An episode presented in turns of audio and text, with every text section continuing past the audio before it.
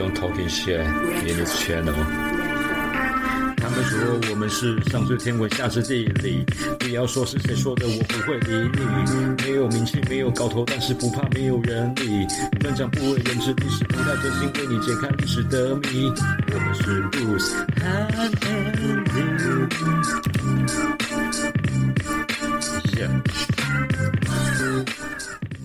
好，欢迎收听多的是你不知道的事。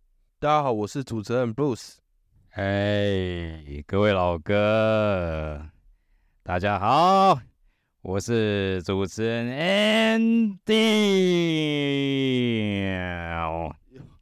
哦哟哟，哎，这位老哥，你怎么了？怎么看起来这么糗啊？你是他妈抽了什么东西这么嗨？啊，这个就不能再多说了。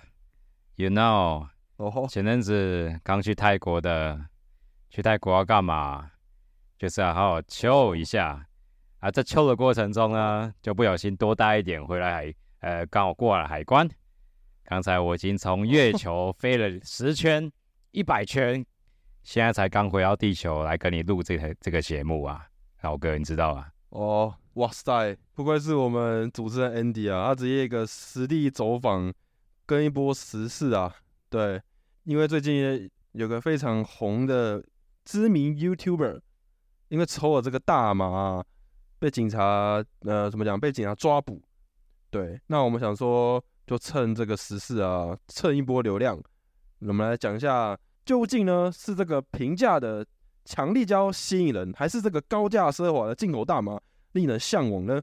好，欢迎收看本集的特别计划，就是要对决，耶，就是要对决。那当然啊，我们这个身为这个节目主持者呢，本身就是要以身作则啊。我们就是要不断的进行生活上的各式各样的体验呢，才能把激发出我们这个身为创作者的灵感，给观众一个最不一样的感受啊，是不是？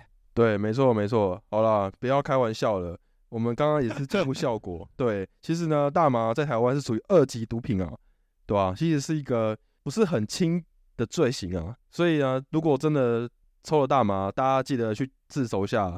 对，对啊。像我们这么单纯，怎么可能碰这违禁品？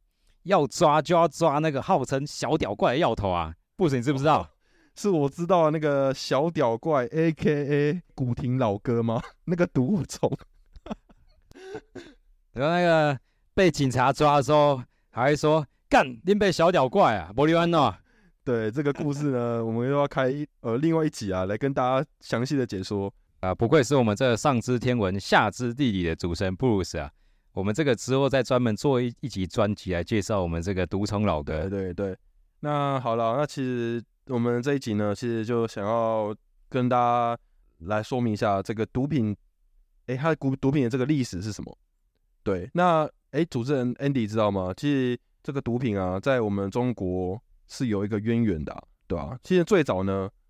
我们我知道的是，他在那个《本草纲目》啊，就是那个周杰伦的那个《本草纲目》里面啊，其实有记载这个大麻，它是一个药品。对，哇，原来在这么古代、这么久以前，《本草纲目》不是已经很久以前、好几千年以前就有的书籍嘛？那时候就有记载那个中国人用大麻的这个历史吗？对，没错。但我觉得这个说到古代中国的毒品的历史啊，我们就不得不说到一个。毒就是鸦片啊，没错。对啊，话说这个鸦片，大家大家知道鸦片是什么吗？哦，就是我们有一种花，它叫做罂粟花。嗯，然后我们就是把罂粟花里面的它的果实去做一个提炼，然后提炼之后呢，我们会得到一个很像呃一些就我们叫熟成后的鸦片。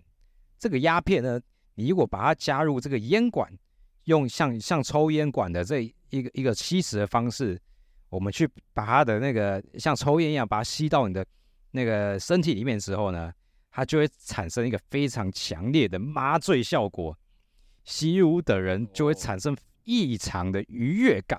哦，啊，绝对不是像我现在这种现在在录节目的这种感觉，那个那个感觉可能比我现在的感觉再强个十百倍吧。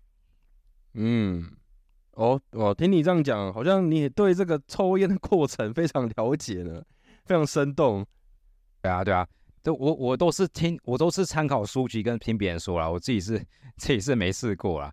但这个鸦片虽然说会产生强烈的这种让你很开心、很兴奋，但它伴随而来的是这个药物成瘾，而且会容易使人容易产生这个幻觉。嗯，我们这个中国啊，在中国历史上最早的鸦片的记录呢，是在唐朝的时候，因为大家知道唐朝其实是一个非常呃都会化、国际化的一个朝代嘛。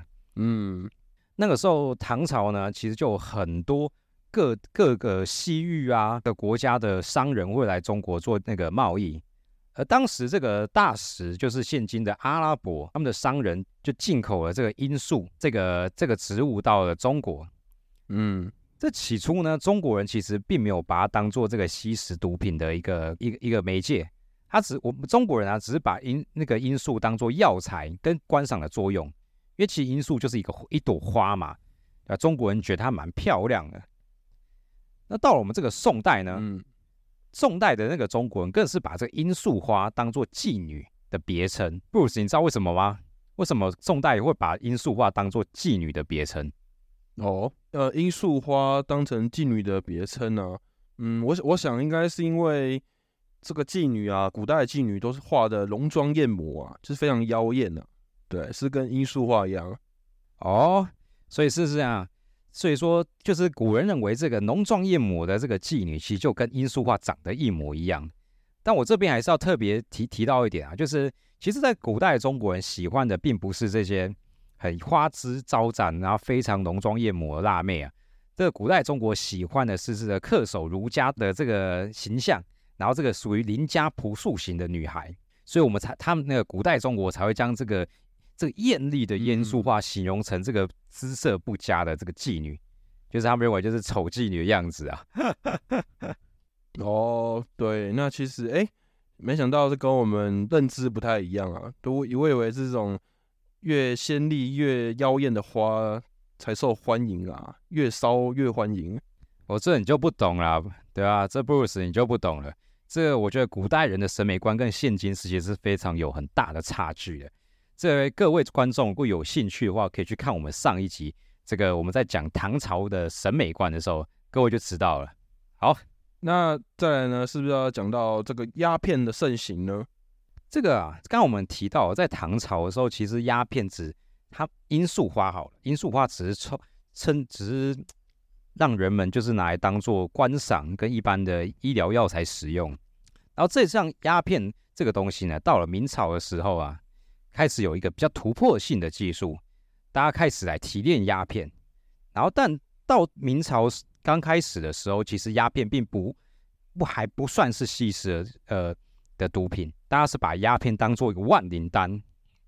他们号称啊，我们这个鸦片吃了之后啊，可以治愈百病啊。举凡像是什么，你拉肚子啊、中风、咳嗽哦，对，或者是你的脾气很差，无为不为，各种疾病，我们号称是只要吃了鸦片呢，就可以那个一的疾病全部的去做治愈。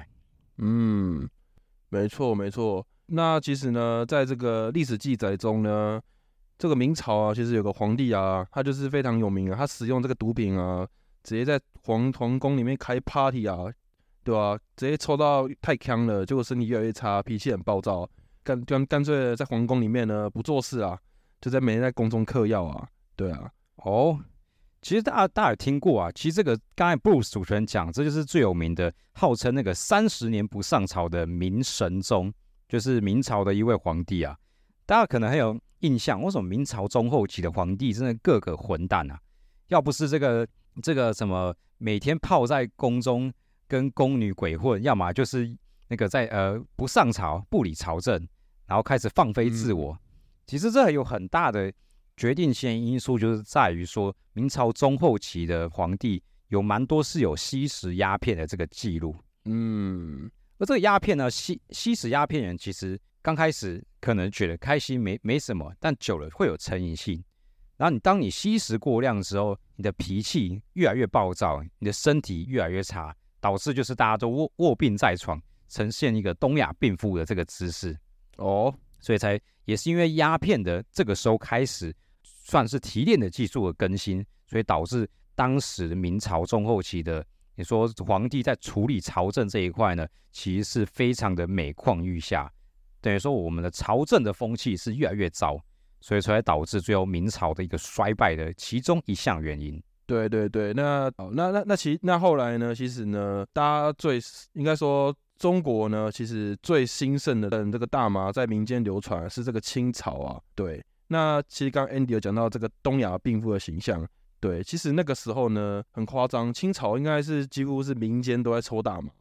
哦，对对对，就那时候好像外国对就这个中国人印象就是骨瘦如柴。大家都像卧病在床，然后一定要拿一根大大的烟管，然后在那边吸食鸦片。对，那 Andy 要不要来说一下这个为什么鸦片会在这个明朝呃到清朝之后开始大量的引进，然后在盛行在整个中国呢？这其实啊，这要说到，其实在中国，中国在呃清朝以前，其实这们呃算是种植鸦片技术，其实还没有到非常的先进啊。其实大部分的鸦片。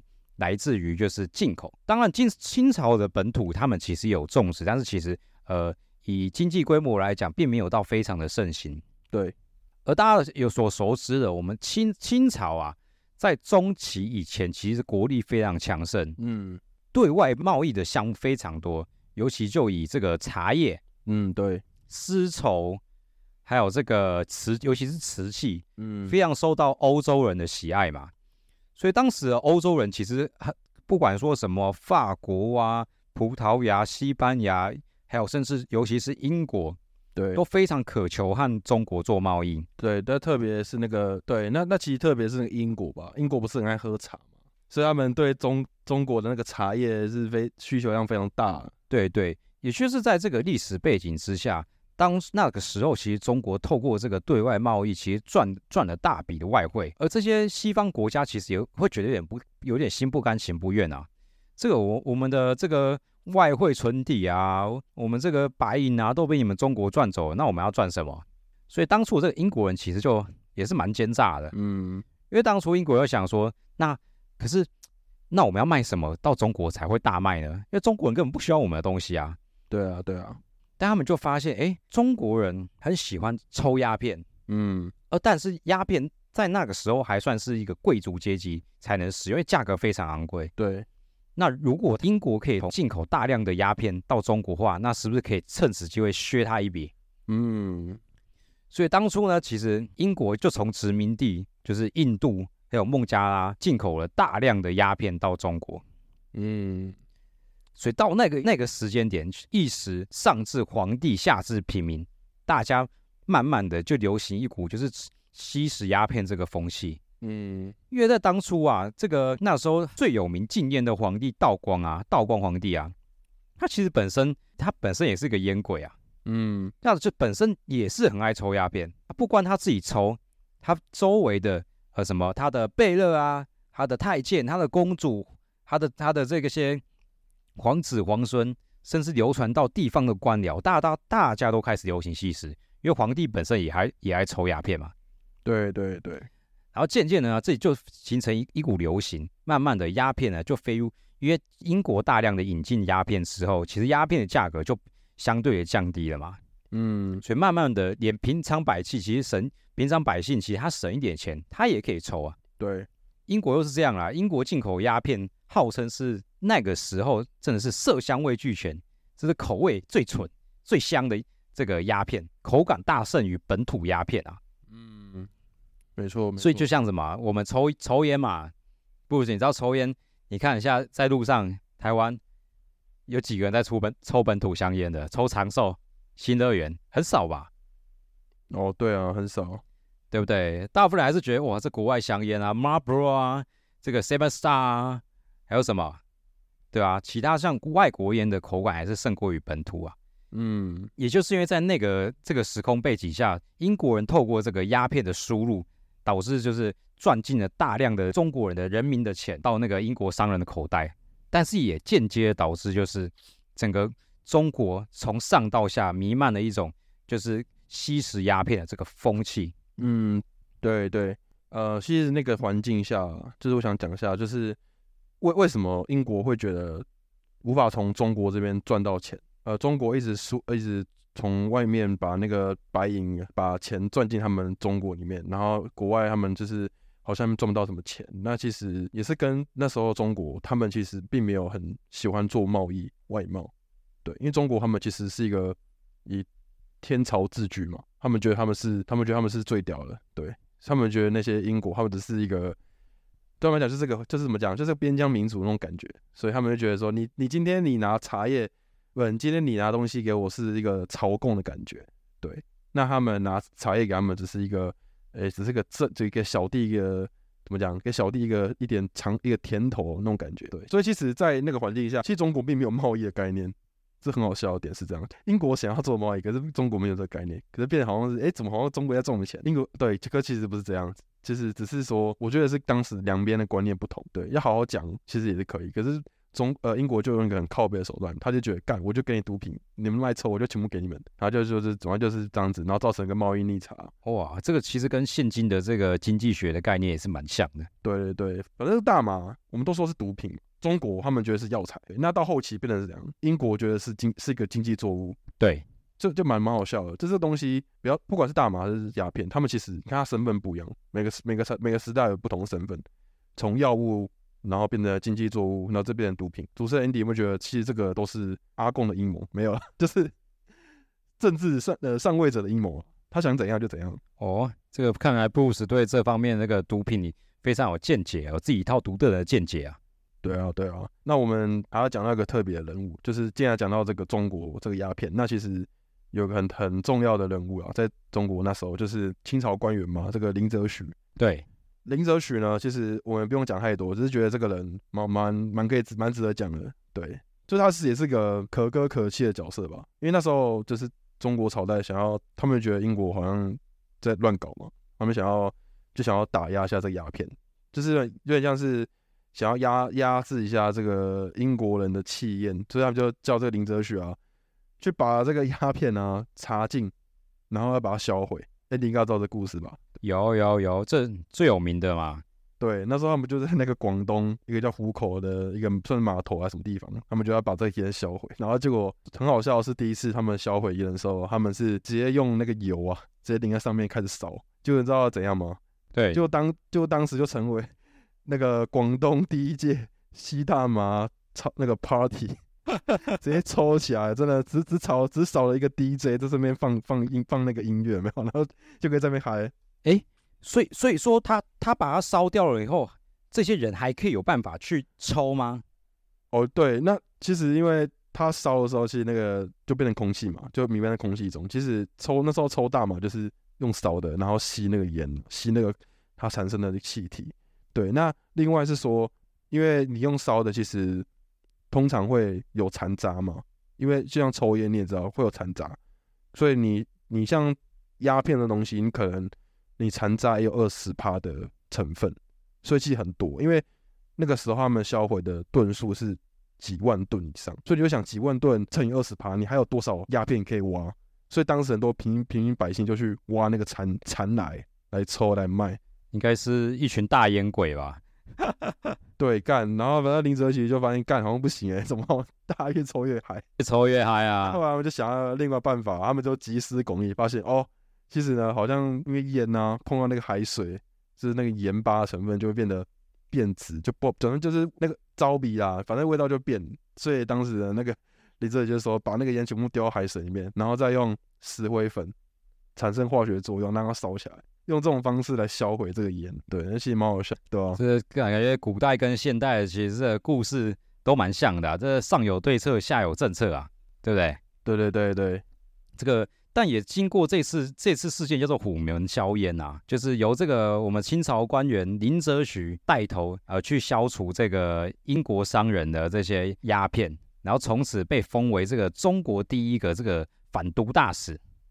然后也是因为我们也是有这次的事件，导致我们现在今呃现今台湾有好像还有一个节日叫禁烟节吧？哦，我都忘记了，是不是？其实我记得禁烟节的由来就是来自于这个林则徐虎门销烟的故事啊。但我必须还还是要跟观众讲一下，这个销烟就是这这个鸦片事件跟这个林则徐的销烟这个虎门事件对中国后世有什么影响？因为当初其实这英国的商人其实被清朝政府要求交出手底所有的存货，这个鸦片存货的时候，其实是很不心不甘情不愿的，没错，对不对？你们要想，现在要是你做这种跨国贸易，对不对？对方的对方的政府要你把你手里的你你能卖的商品全部交出来，你看那是想必是有多大的损失啊，嗯，对不对？但其实中国那中国人其实也不是吃素的。他说他们那个时候其实林则徐已经深知这个鸦片对中国人民的危害啊，嗯，他上书给道光皇帝啊，他认为这个吸食毒品啊，要是不赶这个鸦片，要是不赶快根除的话，十年之后，我们这个中国这片土地上将再也没有可用之兵。哦，因为为什么会这样讲呢？因为当初是除了一般平民百姓之外，连那种士兵啊，都开始在吸食大吸食这个鸦片。嗯，那你如果今天每一个士兵都吸食鸦片的话，那他们能打仗吗？嗯，对不对？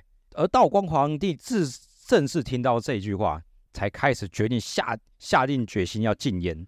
为什么？因为其实，在封建时代，这个中国其实你说还有很 care 百姓的健康吗？我相信没有啦。他们关心的是他们他们的统治权能不能够稳固，而统治权的稳固是基于来自于军队的保障嘛。啊，你这个统治阶层之后，你也没兵可用了，你要怎么保障你的统治权利？对，对不对？错所以之后满满人就开始怕啦。好，我要禁烟，所以说他们用很强烈的手段要求这个外国商人交出他们的这个鸦片，并烧掉。而这个英国商人啊，英国这些商行，他们回去也是愤愤不平，他们觉得，看之前之前都被你们赚那么多钱了，我们才开始要削一波了，然后现在马上又蒙受这么大的损失，嗯，他能气也气得过吗？对不对？这个此仇不报，我就不叫这个什么英，我就不叫这个英国蛮子啊，嗯，对不对？因为当当时候的那个那个清朝人，其实都认为这些这些外国欧洲人都是蛮夷啊，呼呼嘿嘿啊，对啊，对啊，没错，对啊。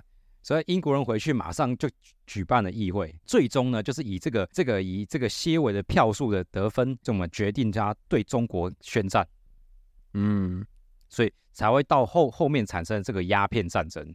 而这个鸦片战争的细节呢，我们这一集呢就先不多讲，反正总结是英国人呢只用这个少少的兵力就战胜了这个大清数十万的军队，嗯，然后导致最后开那个清廷跟这个中国签订的中国历史上第一个对外的不平等条约，俗称的南京条约。嗯，就鸦片之战，鸦片战争战败之后，我们签的第一个不平等条约叫南京合约。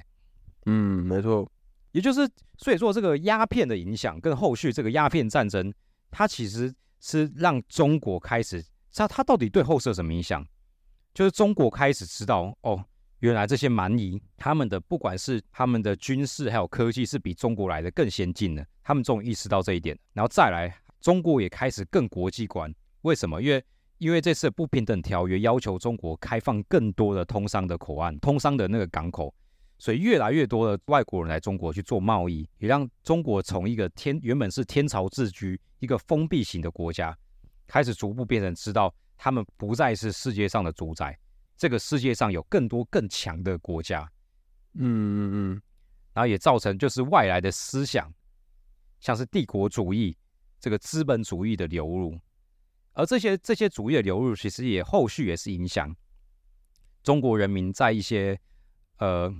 思想上的变革，比如说在之后的太平天国，就是拜上帝教嘛，还有辛亥革命、五四运动，对，就中国人渴望从一个东亚病夫的的这个角色，然后然后逐渐要要要奋发向上，要要成为这个世界强权，其实就是一系列小小的鸦片引发出这后续一系列的这些问题，对吧？所以我觉得。鸦片看似只是一个毒品事件，但其实它背后影响了中国，其实非常深远，长达这中国长达后续五十年的变革，都来自于这场鸦片战争。对，那刚刚主持人 Andy 就是这个鸦片到后面的影响啊，始末都讲完很清楚。对对对，我我我觉得还有个角度啦，其实呃林则徐他觉得他觉得他做的这件事是为了要，可能是觉得要帮助中国了，他觉得哎。就是大家在抽毒品嘛，就是想要改善这个坏习惯，然后让大家就是身体比较强壮，可以就是可以抵御外国。那主持人你知道，其实林则徐在他晚期，他其实也是倡导种大麻，要自产大麻。哦，为什么会转变这么多？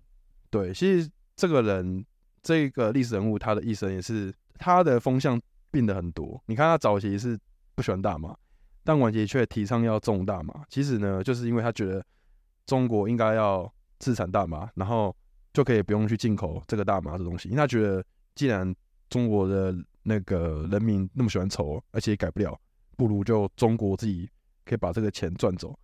而且当时他们，你要知道，清朝末年其实是一个呃，就是他们有很多外患，所以他们其实很需要钱去做什么。他们后后期不是有很多那种维新运动啊，就是要做武器啊，然后要要花很多钱的，对。所以其实那时候其实毒品的征收税其实是非常多的。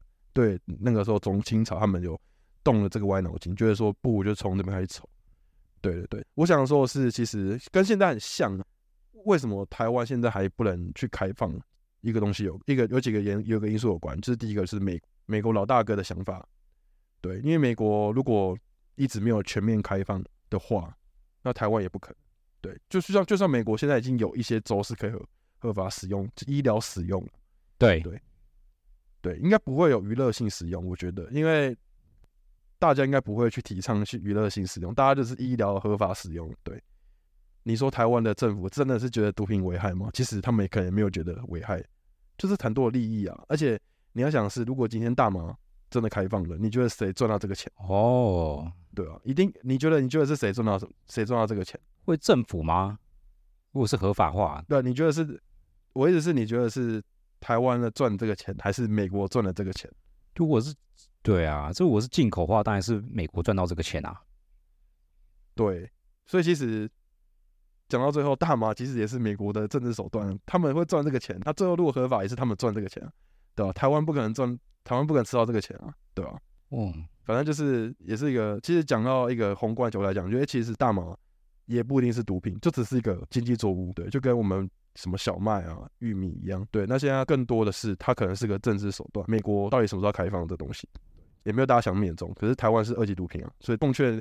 各位听众还是比较随便使用，对对啊，其实就像香烟跟酒精对人体也是有危害啊，啊也是会有成瘾性啊。但为什么只有政府就可以卖，对不对？这我觉得大家听众其实要思考一下这背后的原因啊。真的政府是为了人民的健康着想吗？还是为了后背后的经济利益？我觉得这是非常值得深思的一个议题啊。